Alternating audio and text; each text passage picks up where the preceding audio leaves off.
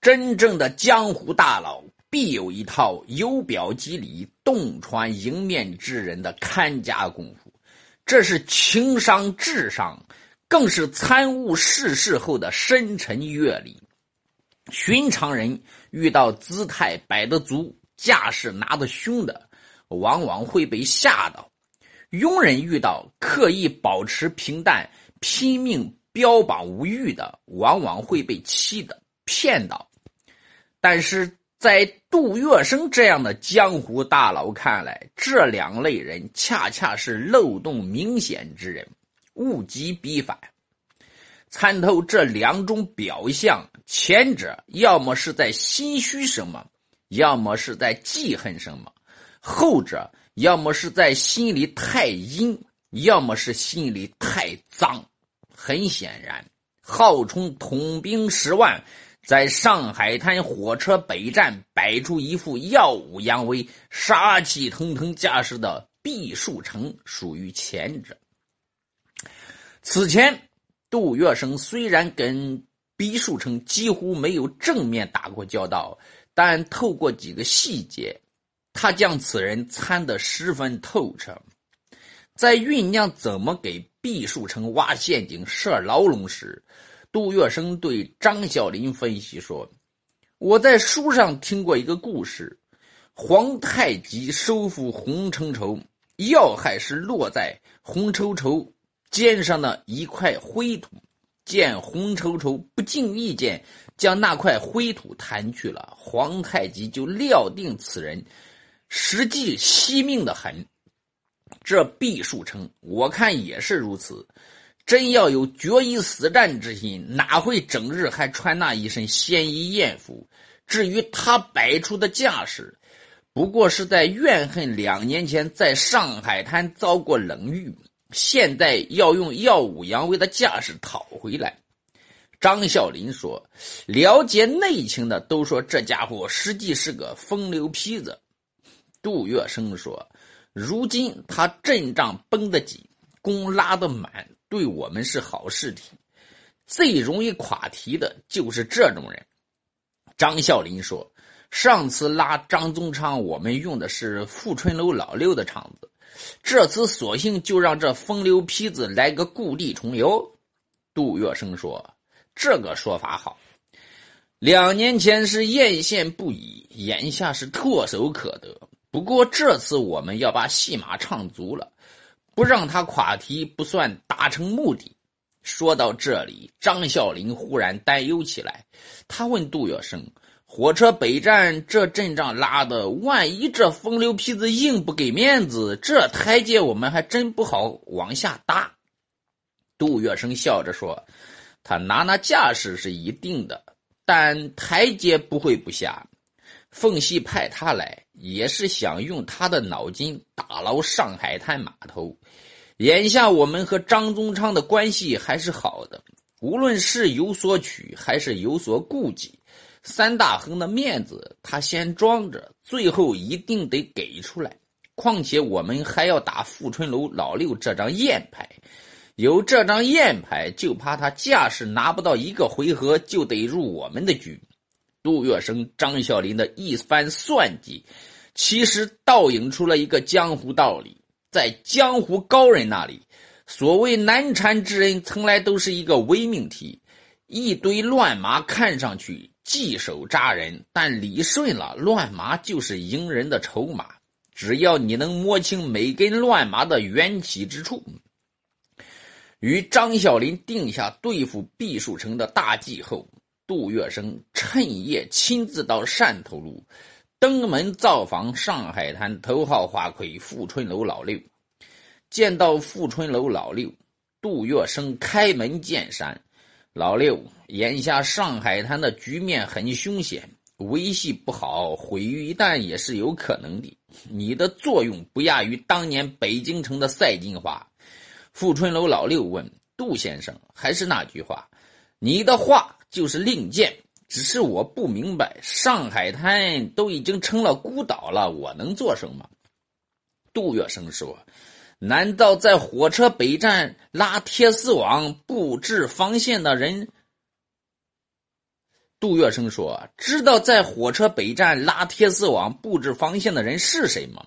富春楼老六说：“听说是张宗昌的手下。”杜月笙说：“此人名叫毕树成，两年前你我和他都谋过面，那时他还是个小角色，如今一身杀气，耀武扬威的卷土重来了。只有你能消磨掉他的威风杀气。”听到这里。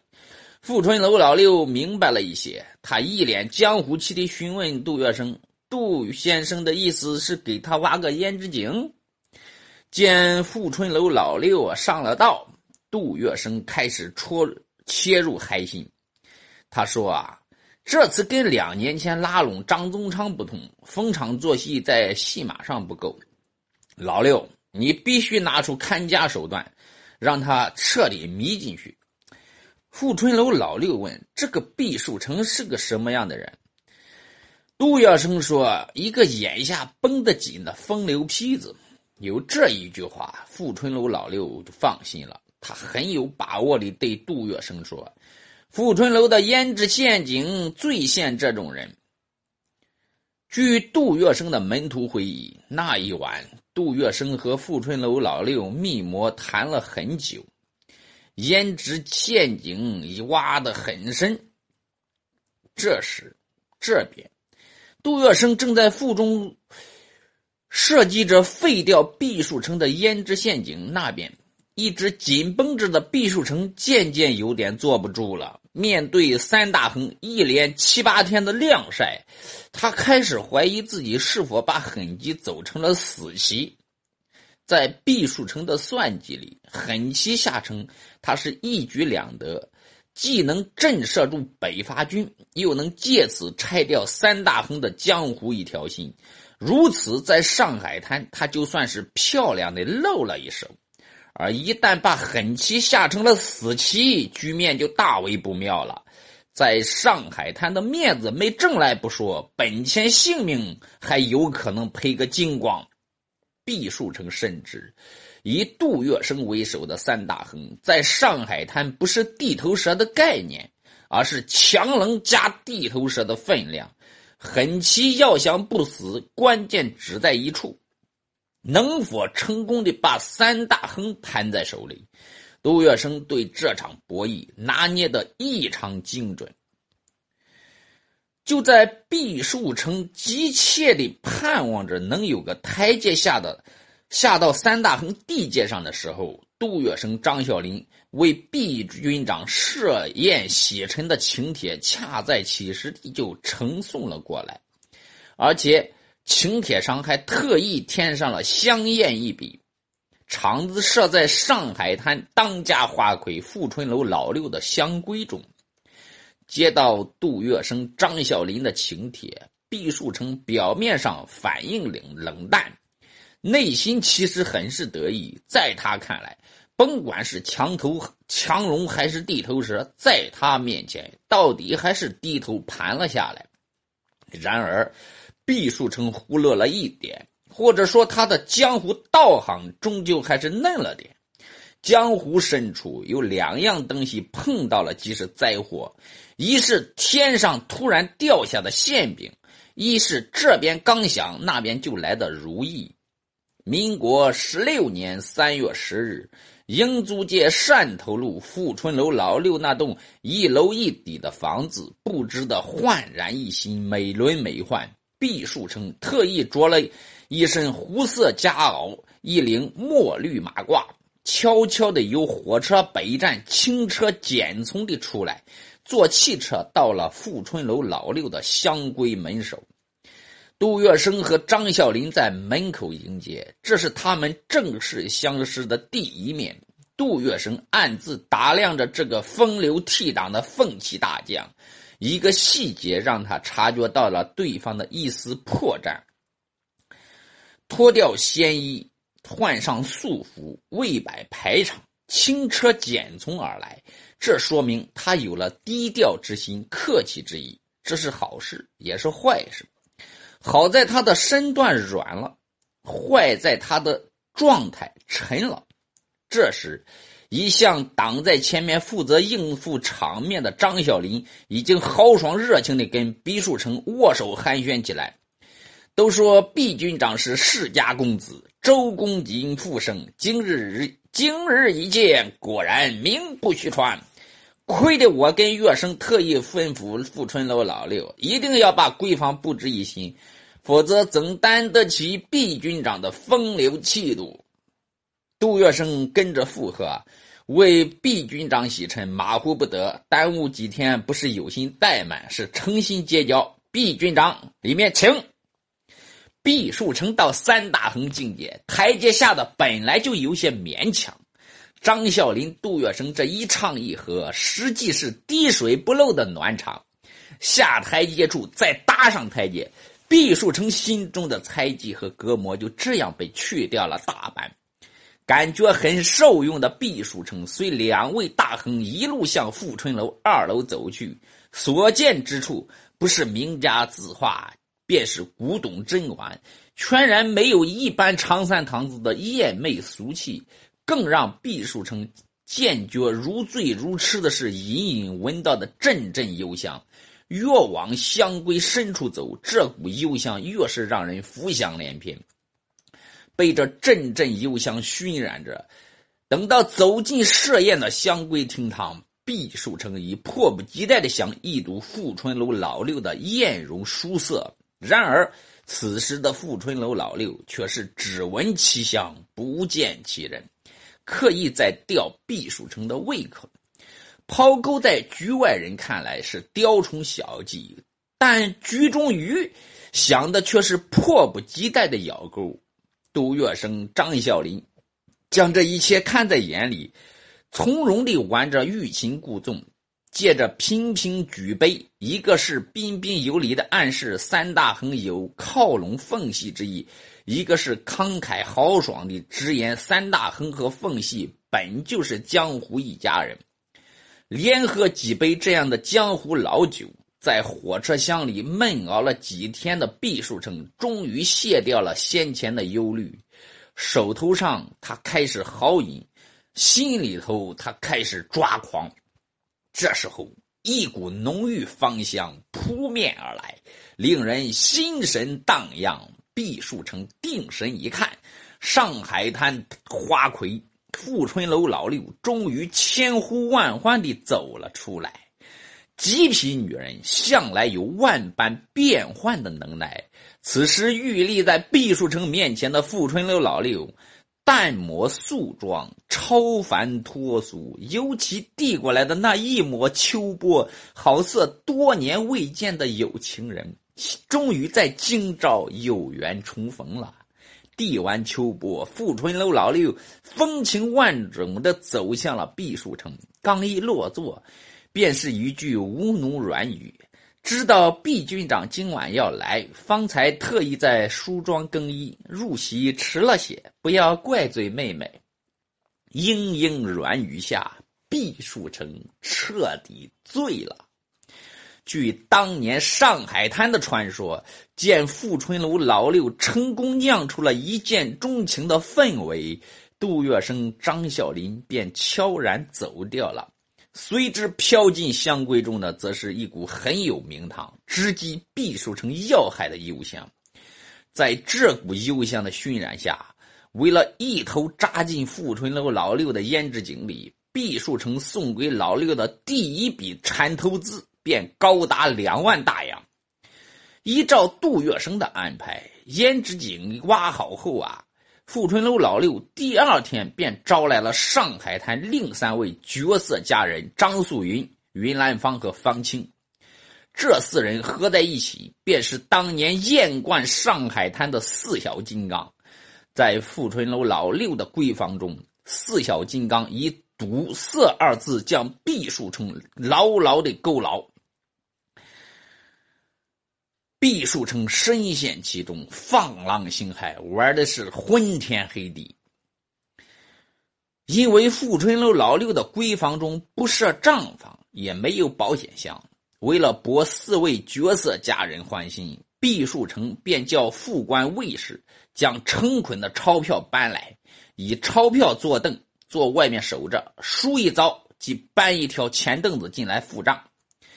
这是上海滩当年的一个奇谈。富春楼老六也算当年上海滩的江湖义女，在成捆的钞票面前，他非但没有对江湖恩人杜月笙生起丝毫异心，相反是在香闺中向毕树成狂步烟雾。那十几天相当的惊心动魄。毕树成深陷胭脂井，久不露面。奉系第八军实际早已陷入群龙无首的混乱局面。然而，富春楼老六却告诉意中人：“眼下上海滩有杜月笙、杜先生配合，将军不用多虑。其次就更狠了，决意归归顺北伐军的驻沪海军司令杨树庄，想以接替水陆防卫的托辞，断掉毕树成的退路。富春楼老六趁毕树成意乱情迷，竟带其从湘闺中传出话来：好。”就这一个好字，毕树成的半条命就没了。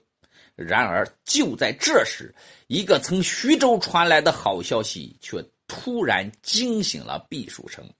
见毕树成在上海滩如沉石坠海，了无音信，急电不回，驰援南京的机命不遵，困守徐州的张宗昌故技重施。急忙以张作霖名义升毕树成为海军副总司令，先安抚调用，日后再严惩处决。富春楼老六原以为这道命令能让毕树成更加得意忘形，哪知道毕树成接到任命便惊呼起来：“不好，局势坏了！张宗昌要杀我！”见毕树成猛然警醒，富春楼老六随即向杜月笙传递消息。所幸，这一切尽在杜月笙的算计之内。江湖大佬的一条苦肉离间之计早就等在那里。当晚，杜月笙悄然潜入富春楼，向老六面授机宜。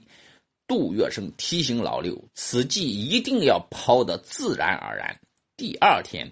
富春楼老六用平常聊天的口气对毕书成说：“对了，杜先生昨晚来了，像是在谈什么机密大事。临走，他跟我提了一句，说孙传芳有意投降北伐军，要我转告你，必须得提前的做好准备。”毕树成一听大惊。这时候，富春楼老六开始添油加醋，又抱怨又期许。人家五省联帅要是投了降，上海滩就危险了。为什么你还要硬挺？我看你不如趁早接洽。北伐军答应了，你照样带兵做做官，留在上海滩不走。这样，我们不是可以做天长地久的夫妻了吗？进退维谷下，这一席话直入毕树成心坎。恰在这时，杜月笙翩然而至。给毕树成抛上了一个诱饵：毕将军只要演绎出让徐州，率领部队由江阴退往江北，北伐军可以不攻打淞沪，上海滩还是你毕将军的地盘。这诱饵让毕树成颇为动心。见毕树成已有上钩之心，杜月笙随即向北伐军传递消息：隔天。一个意在吊死毕树成的北伐军正式答复便传了过来：假使毕军长、毕将军留沪不走，在北伐军进抵上海时缴械投降，北伐军将派毕将军担任第四十八军军长兼华北海防总司令。得到这样的答复，毕树成兴奋的手舞足蹈。如此一来，家人上海滩，他就可以一举两得了。为了表示诚意，第一时间他便将直鲁联军最机密的全盘作战计划全部交给了杜月笙。殊不知，当他拿出这最后一个筹码时，死期就离离他不远了。